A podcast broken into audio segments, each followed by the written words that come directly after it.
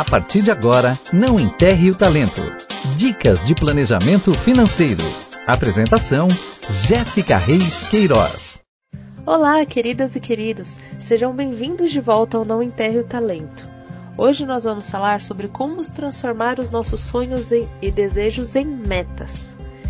É muito frequente que as pessoas tenham uma lista enorme desses desejos e sonhos que nunca se realizaram Alguns deles muitas vezes a gente até desistiu de realizar. Você já parou para pensar por que, que isso acontece? Pensa comigo.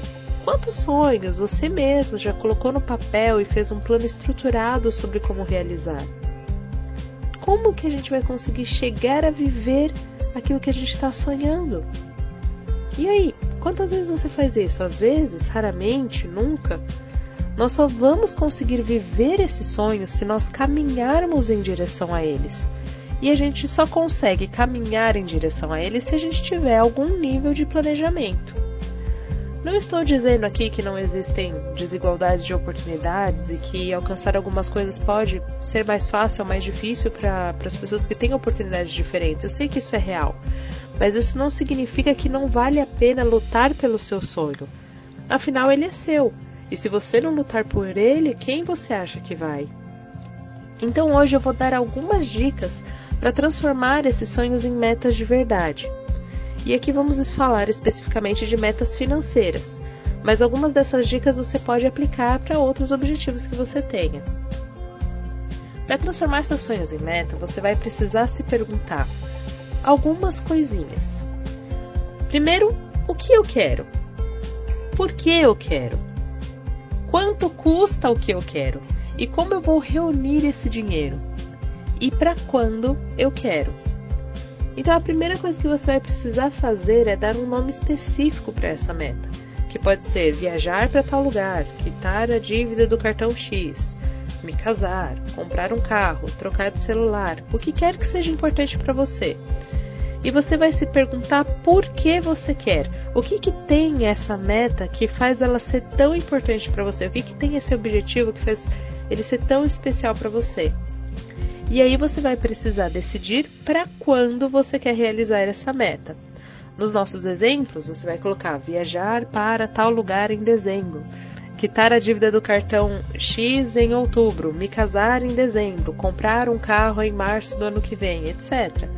E aí, com isso definido, você vai precisar ter claro quanto de dinheiro você precisa para cada meta. Quanto por mês você precisa separar para que essa meta seja cumprida dentro do prazo que você colocou. E sabendo de quanto você vai precisar, você vai poder planejar como reunir esse dinheiro. Se com os recursos que você tem normalmente já consegue cumprir essa meta de reunir mês a mês o dinheiro que você precisa, ou se você vai precisar pensar em formas de renda extra que fiquem dentro, para que essa meta fique dentro do, plano, do tempo que você planejou.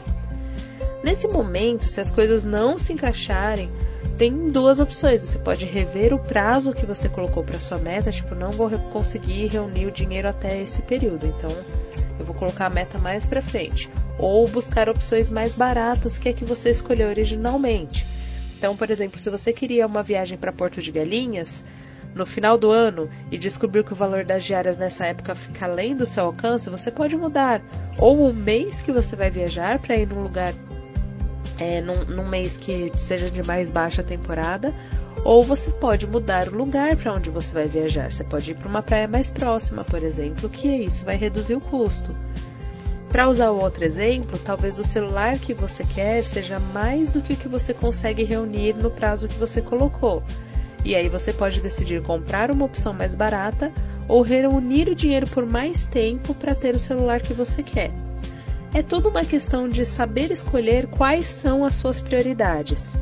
Se minha prioridade é fazer um casamento no final do ano e ainda não reunir todos os recursos necessários para pagar o padrão de casamento que eu quero, eu vou precisar decidir o que, é mais importante: manter a data ou abrir mão de outros detalhes da cerimônia ou da festa. Então, conforme você vai respondendo aquelas perguntas que eu falei lá no começo, você vai ter algo como: preciso de dois mil reais para viajar para a praia em dezembro com a minha família, porque eu quero que meus filhos conheçam o mar, por exemplo. E aí, com ela mais clara dessa forma, né, com essa redação mais clara, isso facilita muito para você conseguir fazer um plano de ação com todas as tarefas que você precisa cumprir para que essa meta seja atingida dentro do prazo que você colocou. É claro, é como eu sempre digo: vai dar trabalho? Vai, claro que vai, mas vai valer a pena. Você vai colocar não só cada uma das suas metas, cada um dos seus sonhos, você vai deixar ele mais claro no papel, mas você vai dar essa possibilidade de pensar com criatividade em como atingir cada um desses sonhos. E é claro que você já sabe. Se você tiver qualquer dúvida, é só acessar o site iccristãdeisrael.com e na aba Contato mandar uma pergunta para a gente. Será um grande prazer te ajudar. Fique com Deus e até a próxima! Acabamos de apresentar Não Enterre o Talento.